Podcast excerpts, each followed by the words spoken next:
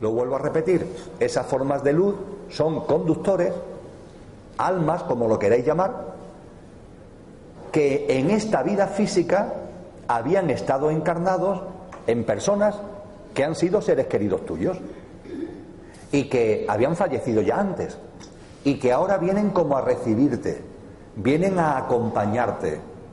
Son formas de luz, no tienen forma física.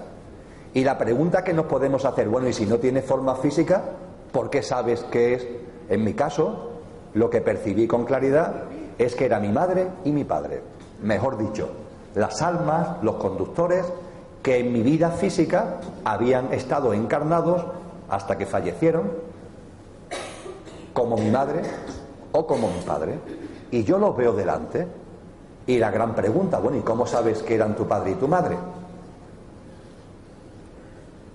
Paseamos por Baeza a las dos de la tarde, dos y media de la tarde, por cualquier calle de Baeza. Y en nuestro paseo, como es la hora de la comida, nos llega un olor a comida. Por ejemplo, olor a un guiso de lentejas. El olor nos llega, la fragancia nos llega. No sabemos de qué casa es. Puede ser de cualquiera de las que están por ahí, del tramo de calle por donde estamos pasando. ¿Estamos viendo las lentejas? No, la estamos oliendo. Pero a que al oler las lentejas paseando por la calle, la imagen de las lentejas se viene a la cabeza. No solo las estamos oliendo, sino que las estamos viendo. Las podemos ver en la olla. E incluso, incluso las podemos ver en el plato y a nosotros comiéndonos las lentejas realmente nos está llegando el olor, pero el olor provoca la imagen. Bueno, pues esto es lo que en símil puedo compartir con vosotros acerca de cómo lo que son formas de luz tú percibes que son esos seres queridos que habían fallecido. Te llega una fragancia, hay una fragancia. Y esa fragancia es la que te lleva a darte cuenta que esta forma de luz es quien fue mi madre y que esta forma de luz es quien fue mi padre. A todo esto aparecieron otras formas de luz, otros familiares, mi tía María en, medio entre ellos. Y otras formas de luz, porque no solamente aparecen para acompañarte seres queridos fallecidos, también están ahí para acompañarte tus referentes espirituales, si es que los tienes.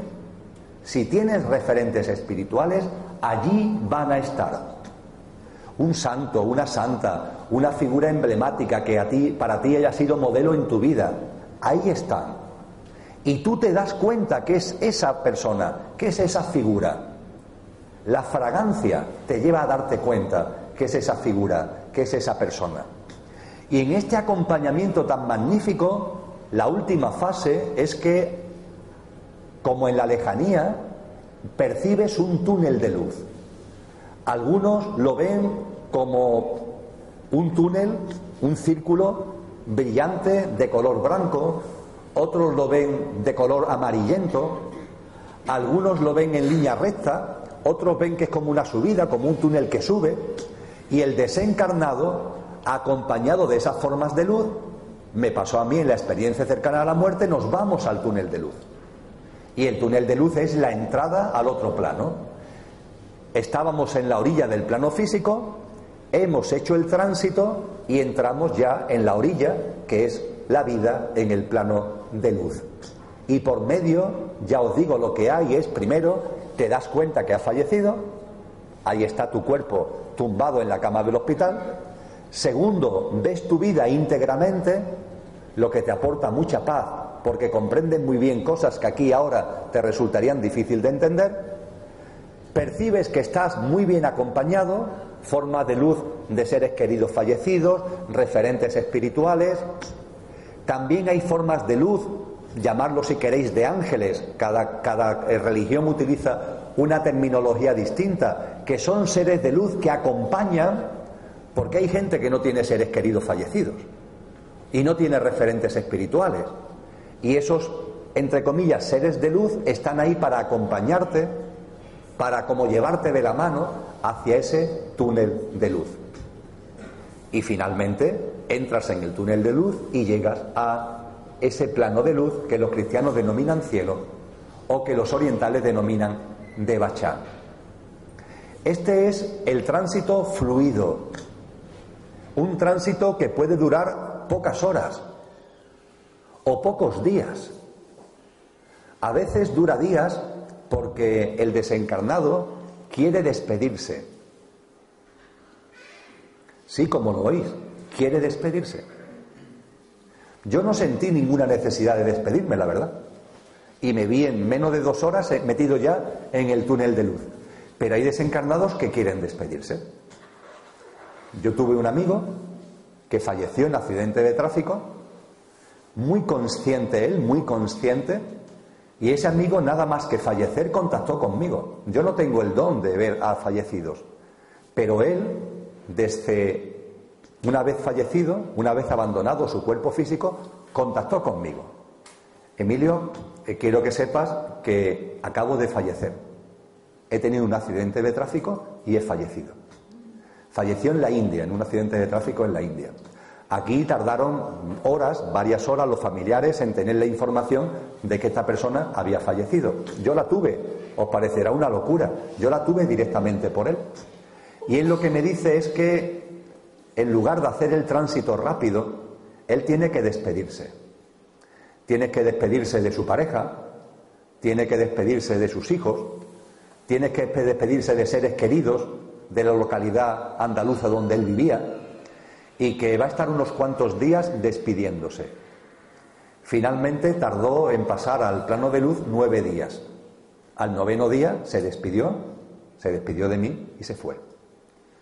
En ese tiempo estuvo con toda tranquilidad, no tuvo ningún tipo de agobio, ni de desequilibrio, ni de desarmonía, y lo que hizo fue despedirse, utilizando fundamentalmente el mundo de los sueños. Es uno de los grandes canales de comunicación que tienen desde el tránsito con nosotros, el mundo de los sueños. Se, se presentan en los sueños y nos dicen cosas. Y claro, este hombre decía cosas para tranquilizar, para serenar, he fallecido pero me encuentro bien, no sufrí, por favor, de seguir con vuestra vida para adelante, yo estoy muy bien, me encuentro muy feliz, voy ya a pasar al plano de luz, no lloréis, no sufráis. Fue lo que hizo, utilizando, insisto, fundamentalmente el mundo de los sueños. En el libro tibetano de los muertos se dice que el tránsito puede durar 48 o 49 días. Esto de los días hay que ponerlo entre comillas, porque allí no existe el tiempo tal como lo conocemos aquí. No obstante, en esta tradición budista es verdad que dicen que por término medio el desencarnado tarda en hacer el río, en pasar el río, en ir desde la orilla del plano físico a la orilla del plano de luz unos 49 días. Es muy hermoso porque en la práctica budista, cuando alguien fallece, dos monjes asisten al moribundo. Lo que en la costumbre católica es la extrema unción, en el mundo budista, en el mundo tibetano, perdón, la hacen dos monjes.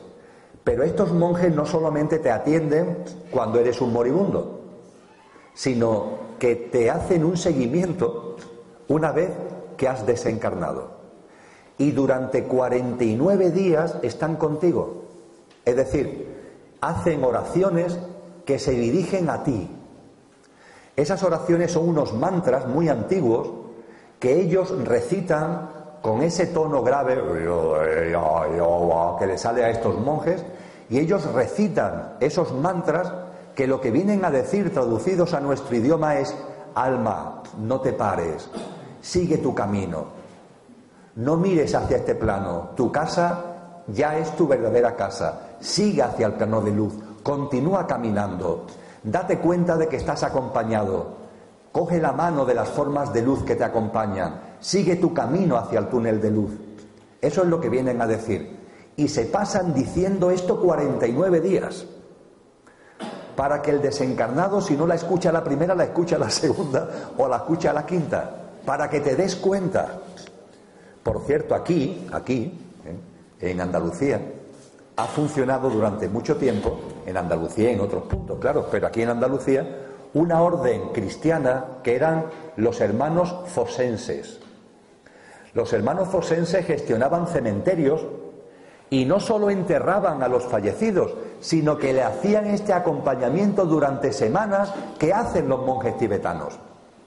Eso se fue diluyendo e hizo que la orden fosense tuviera una división y surgió otra orden que son los hermanos de la resurrección. Y los hermanos de la resurrección han hecho esto mismo en el ámbito cristiano y han gestionado cementerios hasta hace no mucho. El último que yo sepa que gestionaron fue el de Puente Genil, ahí en la provincia de Córdoba.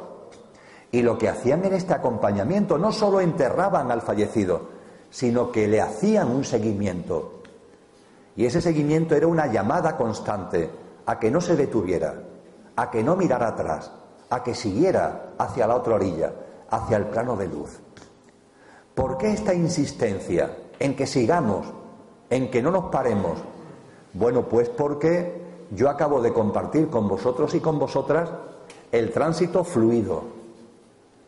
Te das cuenta que has muerto, ves tu vida en íntegra, ves que estás muy bien acompañado, puede ser que dediques un tiempo a despedirte antes de entrar en el túnel de luz, entras en el túnel de luz y estás en la otra orilla, estás en el otro plano del que hablaremos posteriormente.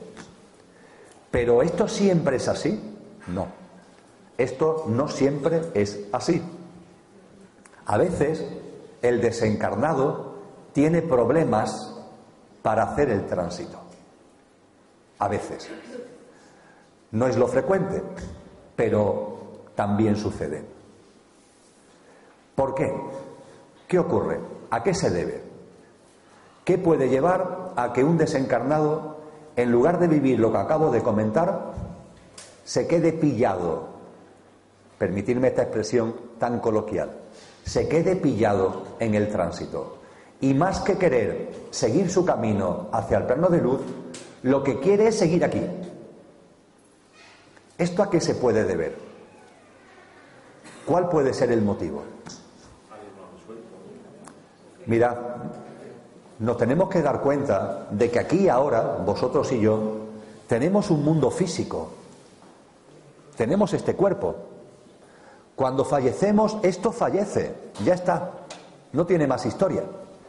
Pero darnos cuenta de que también tenemos un mundo emocional. Y tenemos un mundo mental. Y si somos personas en el mejor sentido de la expresión normales, ese mundo mental y ese mundo emocional no está densificado. Pero hay gente que el mundo emocional y el mundo mental lo tiene muy cargado. ¿Por qué? Por sus apegos a lo material. Los apegos materiales. Que pueden ser de muchos tipos puedo compartir con vosotros historias de esas personas que tienen el don de ver a desencarnados. Y hay motivos muy distintos. Una señora de Granada fallece en accidente de tráfico. Se da cuenta, tardó un poquito, ¿eh? ahora hablaremos de esto, pero se dio cuenta ya de que había fallecido y no lo aceptaba. Ella decía que ella no estaba dispuesta a irse de este plano, que ella tenía que seguir aquí. Pero si estás muerta, que aquí no pintas nada, yo quiero seguir aquí. La razón nos conmueve el corazón. Cuando fallece en accidente de tráfico, ella en ese momento tiene una niña de cuatro años y un niño de dos. Y ella dice que ella no va a abandonar a sus hijos bajo ningún concepto. Y que ella quiere seguir aquí. Hay otras veces que el tema es más egoico, egocéntrico. Os puedo contar el caso de un señor de un pueblo de Extremadura que era junto con otro los dos más ricos del pueblo. Tenían muchas tierras, muchas propiedades. El rico A y el rico B. Y el rico A muere. Ese señor estaba muy apegado a lo material y le costó mucho trabajo aceptar que había muerto. Y cuando estaba en ese dilema de aceptar, de darse cuenta, ahora hablaremos con detenimiento de esto, él deja una herencia. La herencia se reparte entre sus hijos.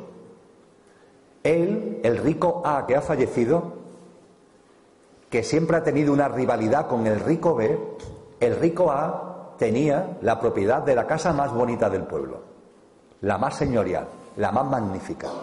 El rico B tenía una buena casa también, pero no tan bonita como la del rico A. Cuando el rico A fallece, la herencia se reparte entre sus hijos. La casa le toca al hijo más pequeño y el hijo más pequeño que estaba con problema económico la pone en venta inmediatamente. ¿Quién compra la casa del rico A? El rico B. Iluso de él, el rico B le compra la casa del fallecido rico A y se va a vivir allí. Bueno, pues allí no había forma de vivir. Porque el rico A, que estaba en el tránsito, estaba negro, negro, nunca mejor dicho, perdonadme la expresión, estaba enfadado de que este tío, que hace en mi casa y que su casa es suya, que ni hablar, eso yo no lo puedo consentir, en aquella casa todo lo que nos narra la parapsicología ocurrió luces que se apagaban y que se encendían, muebles que iban de un lado para otro, ruidos a diestro y siniestro. Vamos, que no hacía falta ser un premio Nobel para darse cuenta de lo que allí pasaba. El rico B se fue de la casa, claro. La puso en venta. Que yo sepa, última información que tengo, sigue en venta.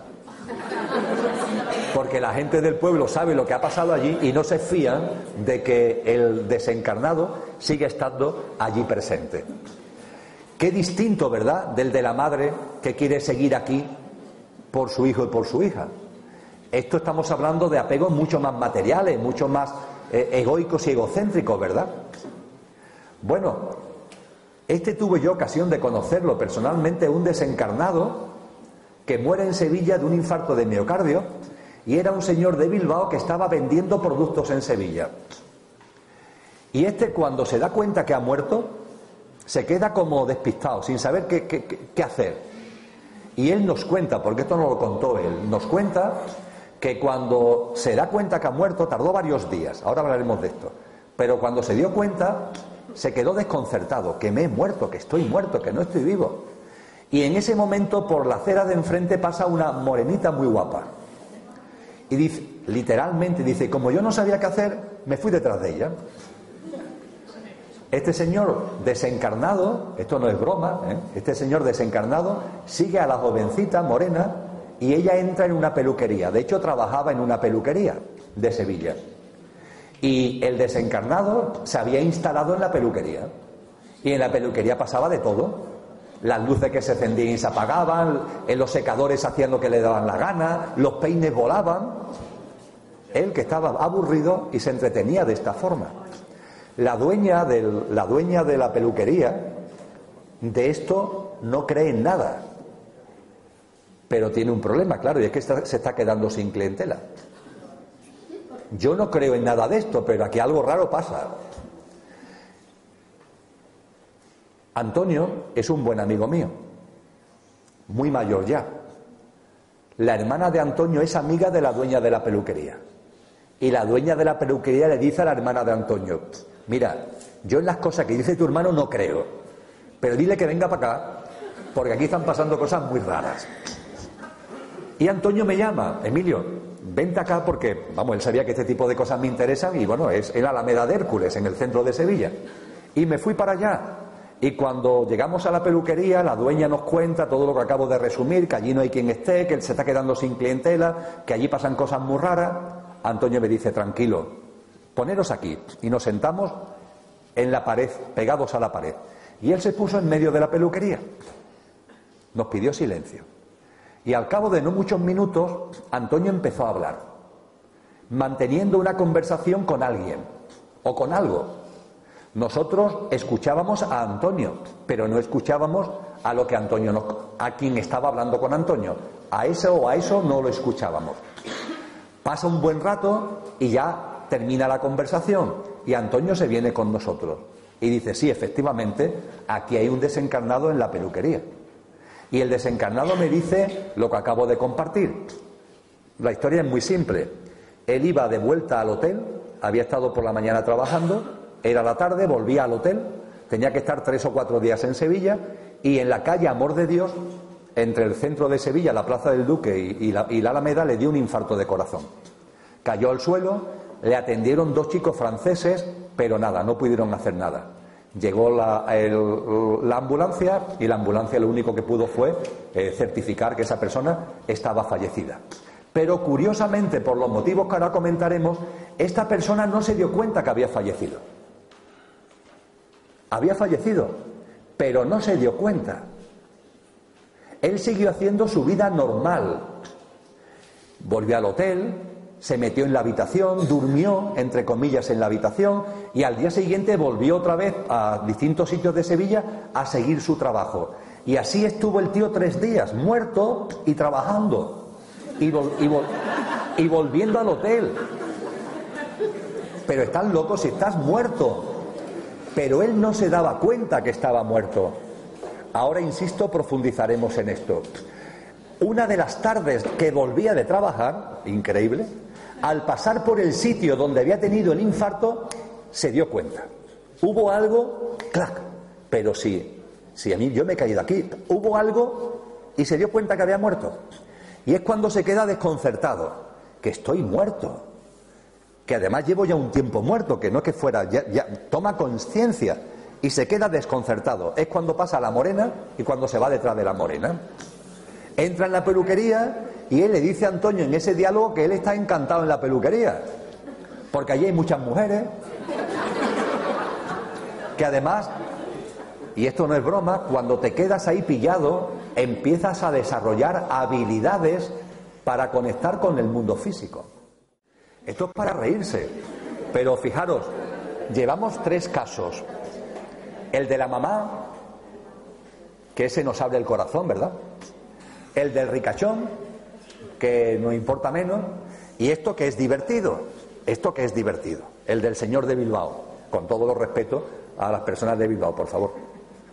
Qué tres formas, tres, qué tres cosas tan distintas, pero en los tres casos son gente que se quedan pillada. Ver a los que se quedan pillados en el tránsito, verlos como una cometa. Todos sabemos lo que es una cometa, ¿no? Las que soltamos en el campo, las que se sueltan en la playa. ¿Qué ocurre con las cometas? Que vuelan libres en el viento, ¿no? ¿La tenéis en vuestra imagen? Estamos viendo a las cometas volando libre. Pero todas las cometas tienen un hilo, ¿verdad? Tú sueltas la cometa, sí, la cometa vuela libre, pero algo la ata. Hay un hilo que la ata. Bien, cuando desencarnamos puede ser que haya un hilo o varios hilos que de alguna manera nos sigan reteniendo aquí. Eso va a depender de tu mundo emocional, va a depender de tu mundo mental. Cuando en tu mundo emocional y mental hay densidad, apegos a lo físico, a lo material, a lo emocional, eso dificulta el tránsito. Tenemos que ser conscientes de que a veces esos hilos contribuimos los de aquí a fabricarlos. No nos pasemos en el dolor, por favor, porque eso puede generar mala conciencia en el fallecido. Tanto dolor, tanto desgarros de vestidura, tanto sufrimiento, puede originar en el fallecido una situación traumática. Dios mío, ¿qué he hecho yo? Y algo que le obliga de alguna forma a seguir aquí, por tanto dolor, por tanto sufrimiento que está viendo. Tenemos que tomar conciencia de esto. Pero lo cierto es que cuando en nuestro mundo emocional y en nuestro mundo mental hay densidad, hay carga, conflictos sin resolver, apegos a placeres, situaciones de sufrimiento, que atan más incluso que las de placer. Cuando este tipo de cosas están en nuestra vida, de ahí la importancia de reflexionar sobre la muerte de vez en cuando, ¿cómo estoy yo? Si ahora falleciera, ¿hay hilos que me sigan atando a esto? ¿O puedo volar libre? ¿Hay algo que me, que me seguiría atando aquí? ¿O puedo volar libre? Cuando hay cosas que te atan aquí, ocurren lo siguiente. Primero, lo he mencionado, pero de pasada. Vamos a analizarlo con más tranquilidad. Primero, no te das cuenta que has muerto. Y segundo, cuando te das cuenta, no lo aceptas. No estamos hablando del tránsito fluido, estamos hablando del tránsito complicado. Y en el tránsito complicado, estos son los dos estadios. Primero, no te das cuenta que has muerto. Segundo, cuando te das cuenta, no lo aceptas. Vamos a la primera parte. No te das cuenta que has muerto. Nos miramos y decimos, imposible. Vamos a ver, si has muerto, ¿cómo no te vas a dar cuenta? Si tu cuerpo está ahí tumbado en la cama del hospital, en la calle por el infarto que le dio a este señor, ¿cómo no te vas a dar cuenta? Bueno, pues la película El sexto sentido lo explica esto maravillosamente.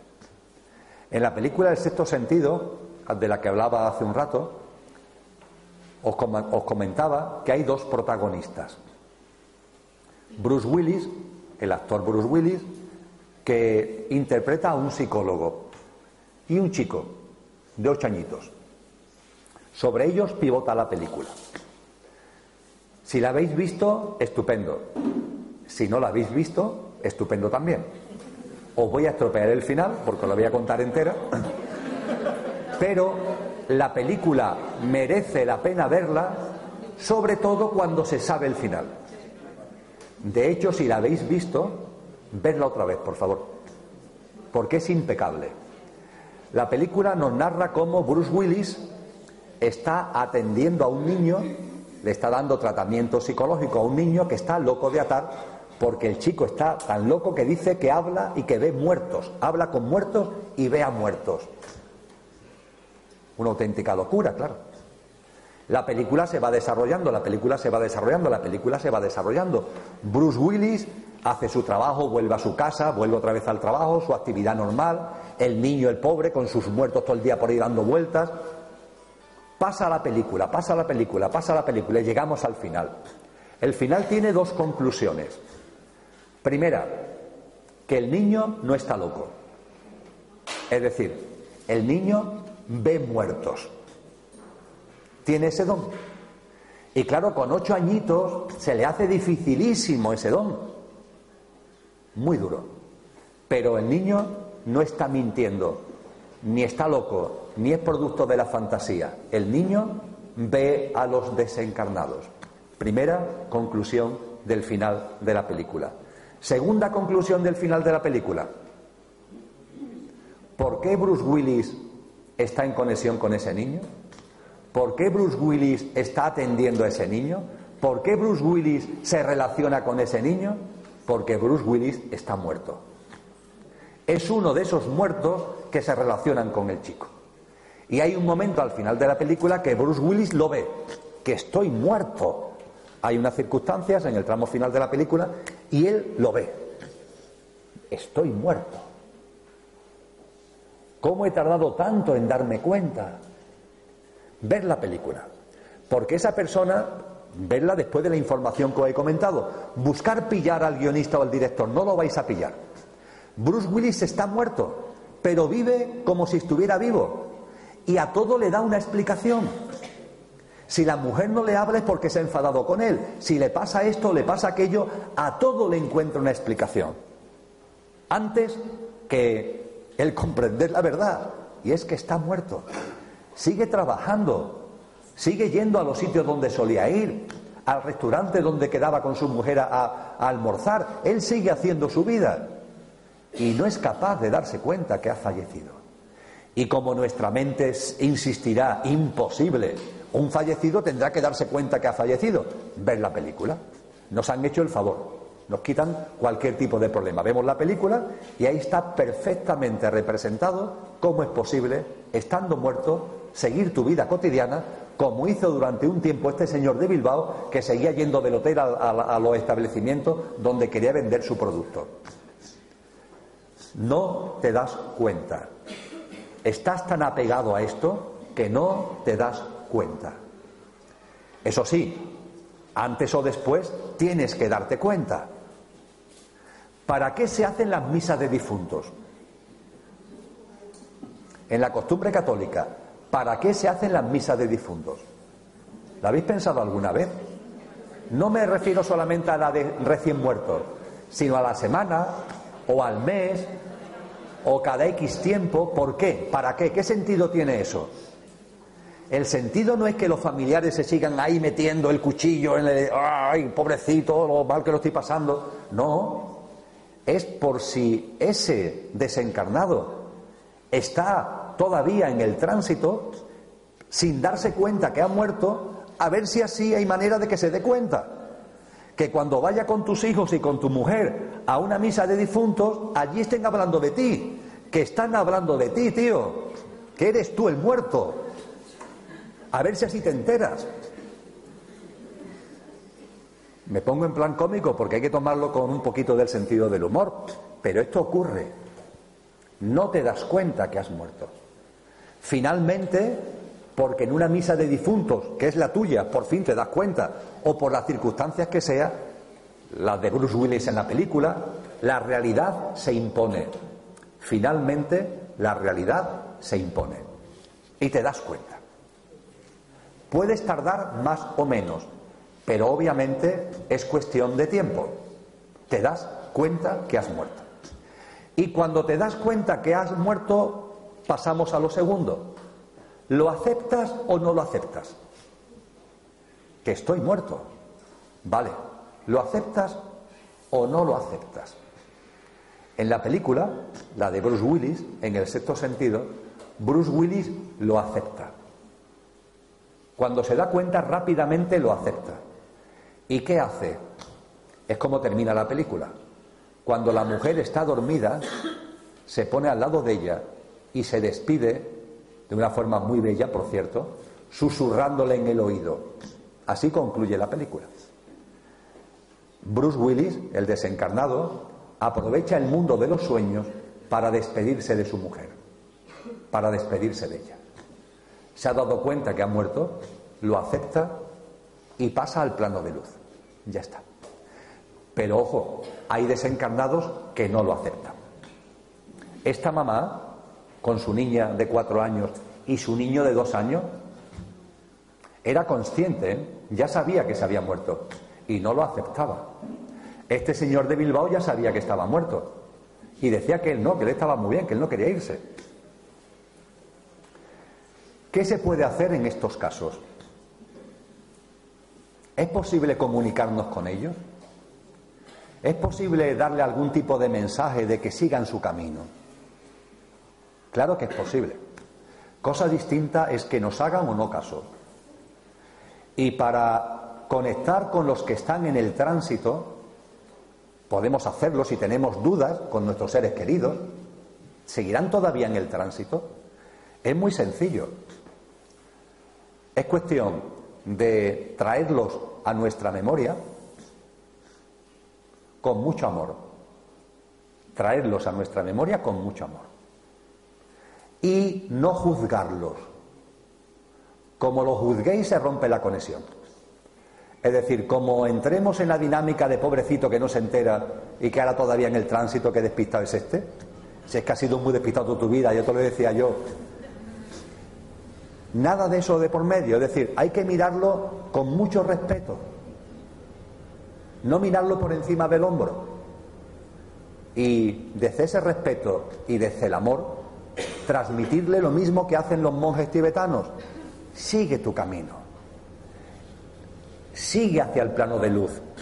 A esta señora que había fallecido con su hija de cuatro años y su hijo de dos, ella nos decía, es que yo quiero seguir con mis hijos. Nosotros le decíamos, pero cuando conectas con tus hijos, cuando intentas conectar con tus hijos, ¿qué está pasando? Y decía ella, la desencarnada, que se asustan. Soy su madre y se asustan. Mirad, desde el tránsito, cuando un desencarnado quiere conectar con nosotros porque se ha dado cuenta que ha muerto, pero no lo acepta y está ahí pillado en esa tensión y quiere conectar con nosotros, lo único que provoca es frío, frío,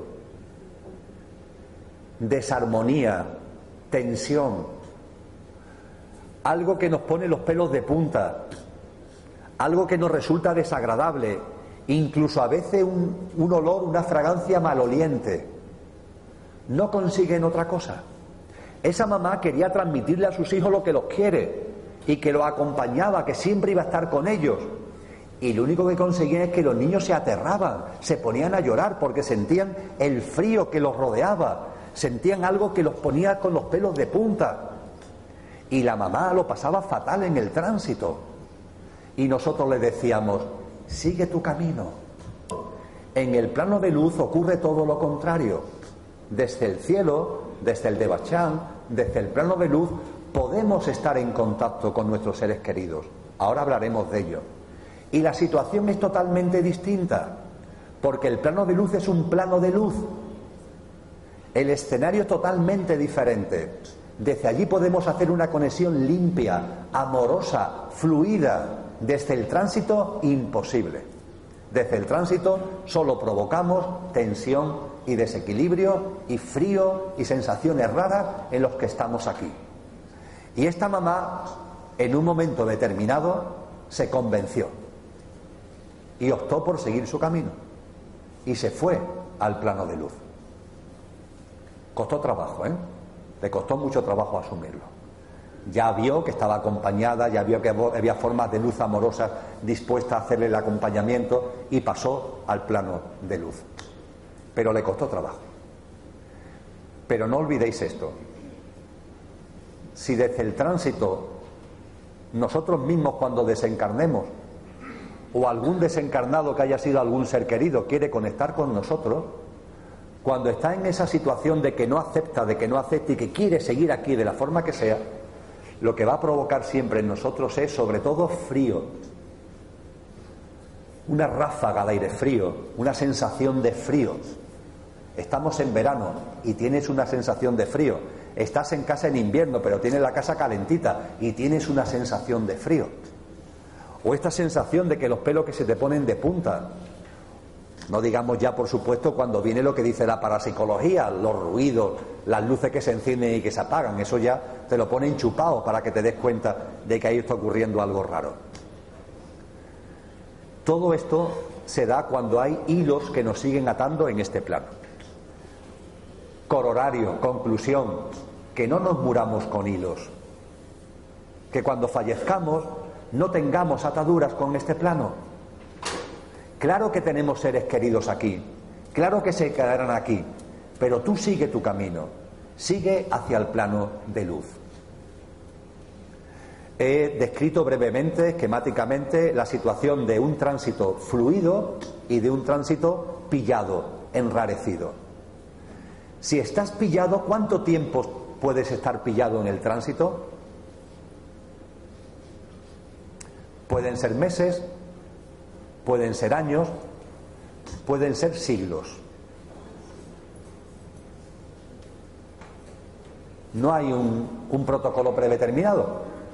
Es que cada uno tiene el tránsito que quiere tener, que en su estado de conciencia le corresponde.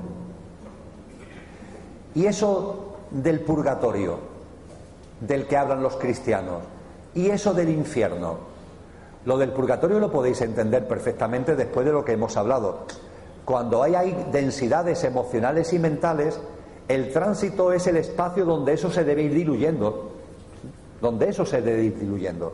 Este señor de Bilbao, esta mamá que hemos hecho referencia, tenían ahí ataduras y en el tránsito se van diluyendo es lo que se habla de purga. De ahí viene el nombre de purgatorio. Pero no es una purga en el sentido culpable del término, es una limpieza, te vas limpiando. Es como si salieras de este plano y todavía estuvieras como contaminado por lo que has vivido aquí. Y en el tránsito te lo vas quitando de en medio. Te vas limpiando. De ahí viene lo de purgatorio. Y lo del infierno. El infierno es simplemente el hecho de que te puedes quedar en el tránsito mucho tiempo. Y eso se convierte, entre comillas, en un infierno. Te quedas pillado ahí durante mucho tiempo. En una situación que, dependiendo de cómo hayas vivido, puede ser muy desagradable y muy desarmónica. Pero estamos hablando de excepciones. Tienes que ser alguien muy malvado, muy perverso en esta vida, como para que te quedes pillado en el tránsito y te quedes pillado con tensión, con desarmonía, con desequilibrio, con un dolor que ya no es físico, pero hay algún tipo de dolor. Estamos hablando de hombres y de mujeres que cuando estaban aquí desarrollaron una vida muy malvada. Y eso hace que cuando desencarnas puedan tener mucho sentimiento de culpa, del dolor que has causado a tanta gente. Y eso te queda atrapado en el tránsito. Y por último, para hablar un poquito de la vida en el plano de luz,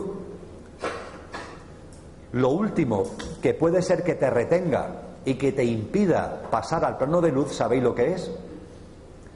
Te has dado cuenta que has fallecido. Lo has aceptado. Pero antes de llegar al plano de luz tienes miedo de que te juzguen. Esto suele pasar. Tienes miedo a que te juzguen. Hay personas que de verdad se han creído que en la puerta del cielo está San Pedro con la libreta. Sí, reíros, pero hay gente que se lo cree. Y como se lo creen, cuando están en el tránsito se lo siguen creyendo. Y dicen, estoy muerto, me he dado cuenta, no tengo cosas que me aten con el plano físico, pero ahí está el túnel de luz y tengo miedo de entrar porque me van a juzgar. Y a ver si me van a cantar las 40, a ver si me van a sacar la libreta y me van a mandar al infierno. Esto es una visión infantil, pero hay personas que se lo creen. Y esto dificulta el tránsito. En el libro tibetano de los muertos se le llama el viejo de la balanza. Hay personas que tienen esa convicción de que tienen que ser juzgadas, que no te juzga nadie, que aquí no hay nadie que te juzgue, eres tú contigo mismo, eres tú contigo misma, que no hay nadie que te juzgue. Pero hay gente que lo tiene tan metido que recrean en el tránsito la vivencia, la creencia de que lo van a juzgar. Nosotros aquí lo llamamos San Pedro con la libreta, en el mundo tibetano lo llaman el viejo de la balanza, que en la balanza va a poner tus obras buenas y tus obras malas, y como pesen malas, malas, te castigan al infierno. ¿Qué es lo que dice el libro tibetano sobre esto? Que cuando en tu imaginario, en el tránsito, aparezca el viejo de la balanza, te rías a carcajadas y sigas tu camino porque eso es falso. Ese viejo no existe. No hay nadie que te juzgue entras en el plano de luz sin miedo ninguno. Hay gente, sin embargo, que le cuesta trabajo. Bien, hemos hablado del pretránsito, hemos hablado del tránsito, vamos a hablar por fin de el post-tránsito, es decir, ya estamos en el plano de luz. ¿Qué ocurre cuando estamos en el plano de luz? Los cristianos lo llaman cielo, los orientales de Bacham. Están hablando de lo mismo, pero con algún matiz. El matiz está en que la habitación del plano de luz es inmensa. La habitación del plano de luz es inmensa. Y cuando llegamos allí, más que una habitación es una gran casa, que tiene a su vez distintas habitaciones. Y tenemos que pasar por las distintas habitaciones que hay en el plano de luz. La primera, que es de la que habla el cielo cristiano, el cielo cristiano es la primera de las estancias que hay en el plano de luz. Y se denomina cielo porque allí hacemos realidad nuestros anhelos más profundos. Y eso es una, una, situación de auténtico cielo. Allí, cuando llegamos al plano de luz, la primera estancia en la que entramos hace posible que se haga realidad y que vivamos con intensidad todos los anhelos que podamos tener en el momento de fallecer. Hablamos de anhelos, no hablamos de deseos egoicos, no hablamos de densidades emocionales y mentales, porque esas han desaparecido en el tránsito, se han purgado en el tránsito, se han limpiado en el tránsito. Hablamos de cosas más profundas que podáis tener en vuestro interior. Por ejemplo, el deseo, el anhelo de encontrarte con seres queridos fallecidos. Hay gente que me lo dice, Emilio, yo lo que más ansío cuando llegue al plano de luz es de encontrarme con mi hijo, con mi hija, con mi padre, con mi hermano, con mi pareja, que fallecieron hace tiempo. Pues bien, eso se hace realidad, claro. Allí te reencuentras con ellos. Allí se produce el abrazo, allí se produce el reencuentro con esos seres queridos fallecidos, que ya no son los seres queridos fallecidos, ya son formas de luz, pero se produce el reencuentro y se vive y se experiencia. Y eso produce, uff, una felicidad inmensa. De ahí el nombre de cielo. Pero pueden ser que tengas otros anhelos. Por ejemplo, imaginaros una persona que ha nacido en uno de esos países, en uno de esos territorios donde siempre están en guerra. Siempre hay un conflicto bélico en medio. Y esa persona a los 35 o 40 años muere de una enfermedad cualquiera, pero toda su vida ha estado metida en un contexto de conflicto bélico. Un día sí otro día no, bombas, tiroteos, explosiones, el miedo que eso conlleva, las dificultades para moverte de ir un sitio para otro, toda tu vida con eso por medio. Íntimamente puede ser que tú desarrolles un anhelo de vivir en paz. Esto no es un deseo egoico, es un anhelo de vivir en paz, cosa que no has podido hacer en tu vida por el contexto en el que has encarnado. Pues bien, para eso está el cielo. Allí vas a vivir la experiencia de paz. ¿Y eso qué significa? Que allí vas a vivir en un escenario que dependiendo de ti será uno o será otro, pero será de paz. Por ejemplo, para mí un escenario de paz, ¿cuál sería? Pues una playa de arenas blancas, con cocoteros, con el océano color esmeralda, y yo allí en la playa, en pelota, tranquilo, disfrutando del sol, bañándome, cogiendo cocos y, bebiéndome el, zumo del coco. ¡Qué maravilla! ¡Qué situación de paz tan maravillosa! Para otra persona puede ser tipo Heidi, las montañas, las vaquitas, el cielo azul. Fijaros, el escenario lo crearemos nosotros y lo crearemos para vivir una situación de paz. Y estaremos ahí el tiempo que nos dé la gana, el tiempo que queramos. Por eso también se le llama cielo. Los que conectan con los que están en el plano de luz nos dicen que hay gente que está en hoteles. Esto se complica, ¿verdad? Vamos a ver, desencarnados que están en hoteles. ¿Esto qué es? Sí, sí, hoteles del formato todo incluido. Diréis, ¿qué sentido tiene esto? Mirad, aquí en España, en Madrid en particular, eh, nació y se desarrolla una experiencia que es el vuelo de la mariposa, que se conecta con el plano de luz. Y allí se han visto a personas que están en hoteles y ahora también hablaremos de ello en hospitales. Y esto decimos, ¿qué sentido tiene? Yo no encontraba el sentido, ahora lo voy a compartir porque ya sí se lo hemos encontrado, pero para mí fue una llave el hecho de que encontré unas conferencias que se dieron en 1930 por parte de un señor llamado Geoffrey Hobson, que tenía la capacidad de ver y de contactar con el más allá, que él ya hace casi 100 años hablaba de que había gente en hoteles. ¿Qué es lo que hemos encontrado en el vuelo de la mariposa? ¿Qué es esto de los hoteles? Hay personas que están toda su vida haciendo cosas por los demás, en actitud de servicio. Lo hacen de corazón, ¿eh? no lo hacen pidiendo nada a cambio, lo hacen de corazón y lo hacen disfrutándolo. Pero, pero, ¿y ellos cuándo? ¿Y ellos cuándo? Os traigo a la memoria, quizás conozcáis alguna, esas abuelas que son como brazos de mar que acogen a toda la familia, que son referentes para la familia y que organiza lo que haga falta en su casa para que lleguen los hijos, los nietos, los no sé cuál, los no sé cuánto, y ella tiene una capacidad de cariño y de organización para plasmar ese cariño. Y dicen los hijos y dicen los nietos, cuando no esté mamá, cuando no esté la abuela, ya veremos si nos seguimos viendo o no. Y suele pasar que cuando fallece ella, la familia ya no se ve tanto o incluso deja de verse, porque ella era la anfitriona, la persona siempre amorosa, siempre con los brazos abiertos, siempre dispuesta a tener las puertas de la casa abiertas. Esa persona estaba dando continuamente. Pero, ¿y a ella cuándo? Ella no lo hacía por obligación, lo hacía porque le daba la gana, lo hacía disfrutándolo. Pero a ella cuándo? Hay veces que hacemos muchas cosas por los demás y no nos damos cuenta, pero aquí dentro hay un sentimiento de, oye, ¿y a mí cuándo? Bueno, no te preocupes, llegarás al cielo, llegarás al de Bachán y allí llegará el momento.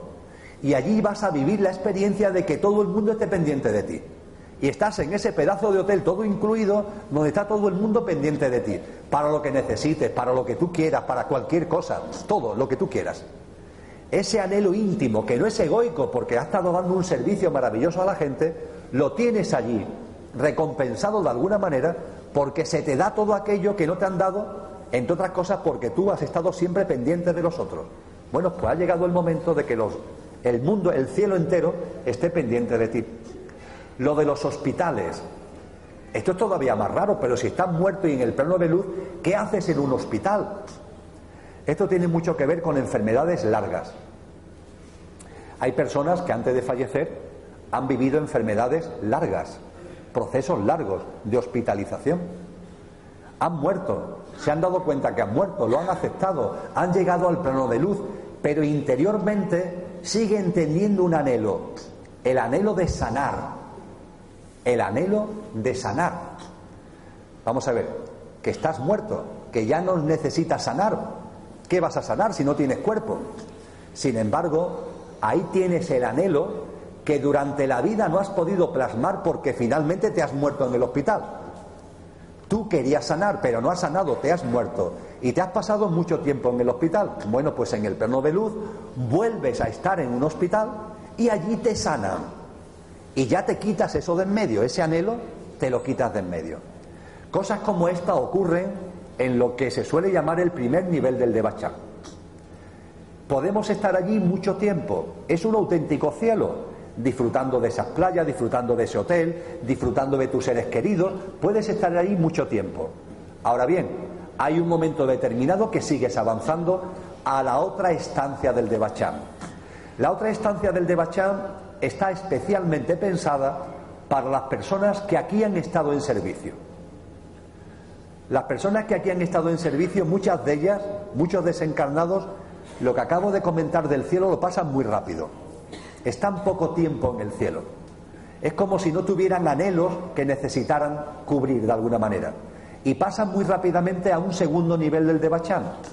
Ese segundo nivel, insisto, está especialmente pensado para aquellos que aquí han estado en servicio. Allí, a los que aquí han estado en servicio, pueden seguir desarrollando su labor de servicio, pero de otra manera. Os hablaba, por ejemplo, de seres de luz que acompañan en el tránsito. Hay desencarnados que aquí han estado en servicio y que al llegar al cielo, al Devachán, desde allí prestan esa labor de servicio a los que están desencarnando. Son seres de luz, formas de luz que prestan esa asistencia, que prestan esa labor de servicio. También se nos forma en aquello en lo que hayamos prestado servicio.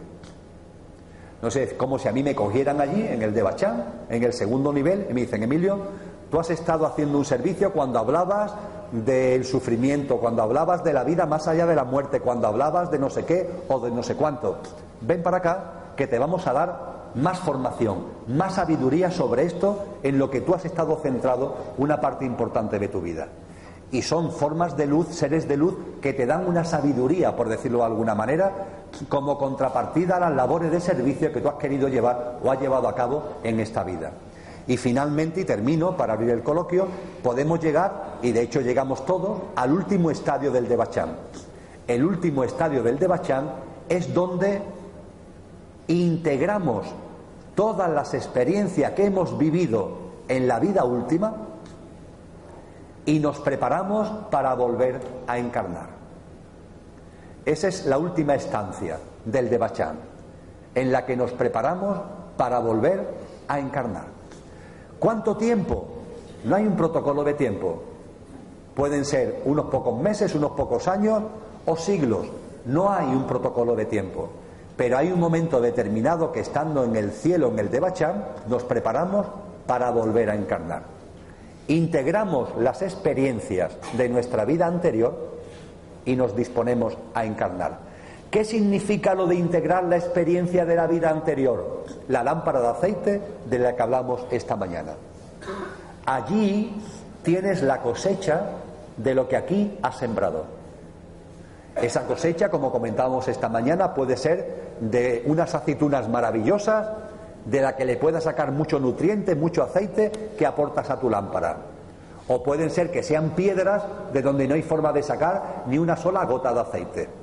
Eso es lo que se hace en el último nivel de Debachán. Recoges la cosecha. Echas el aceite en tu lámpara y con el nuevo nivel de aceite te dispones a volver a encarnar. ¿En qué formato? En el formato que elijas. Abro el coloquio con una historia. La cuento y abrimos. La primera experiencia cercana a la muerte que está documentada se halla en un libro que alguno os sonará. El libro tiene como título La República y su autor es Platón. La República de Platón. Diréis, en la República de Platón, lo de la República parece que es un libro como de política, ¿no? Bien, la República de Platón son los diálogos de Platón con Sócrates. Recoge una serie de diálogos entre ni más ni menos Platón y Sócrates. El libro es muy gordo. Aunque es muy gordo, lo podéis comprar muy barato, porque este tipo de libro no lo compra nadie, así que lo venden muy barato. Es un libro muy gordote y tiene la ventaja de que lo que voy a compartir con vosotros son las últimas páginas, con lo que es fácil de localizar. ¿Qué es lo que se narra en las últimas páginas de ese diálogo entre Platón y Sócrates? Pues ahí Platón nos narra la experiencia cercana a la muerte, siglo VI antes de Cristo, ¿eh? está escrito en la República de Platón, tiene 2600 años el libro. Se nos habla de una experiencia cercana a la muerte que es como la de cualquiera que la esté viviendo en estos momentos y la haya compartido en los libros actuales o lo que yo puedo contar, que le sucede a un soldado llamado Er. E-R, Er. Er es un soldado griego y muere en el campo de batalla en medio de una contienda bélica. Cuando ha terminado la batalla, los dos ejércitos se dan una tregua para que cada ejército pueda recoger a sus soldados muertos, sus cadáveres. Y los compañeros de Er recogen su cadáver y se lo llevan al pueblo donde vive, mejor dicho, donde vivía y donde viven sus familiares. Le entregan el cuerpo a los familiares. Los familiares lloran en la muerte de Er y lo preparan para el rito funerario. Está lleno de sangre, con las heridas de la batalla, limpian las heridas, le van a poner una túnica blanca para hacer el acto funerario y cuando están en esas, Er abre los ojos y resulta que no está muerto, está vivo y se restablece y sigue vivo y él cuenta lo que ha vivido mientras que ha estado muerto. Es increíble porque hoy día las experiencias cercanas a la muerte que conocemos son de horas, como mucho de un día. Platón nos habla de que este señor estuvo muerto diez días. Una exageración, un fallo documental, no lo sé. En cualquier caso, este hombre estuvo muerto bastante tiempo. Y cuando Er se restablece, cuenta lo que ha vivido. Cuenta cómo es el tránsito, cuenta cómo es el plano de luz, en términos muy parecidos a lo que aquí, de una forma coloquial y divertida, yo he compartido. Y nos dice, cosa que también en las experiencias cercanas a la muerte no es usual, que estuvo en el plano de luz. La mayoría de las experiencias cercanas a la muerte terminan en el túnel, no, no siguen para allá. Él dice que sí, que estuvo en el plano de luz y que en el plano de luz pudo estar en, los diferentes, en las diferentes fases que hay en el plano de luz. El cielo que os comentaba, el nivel dirigido a la gente que ha estado en servicio y los que se están preparando para volver a encarnar.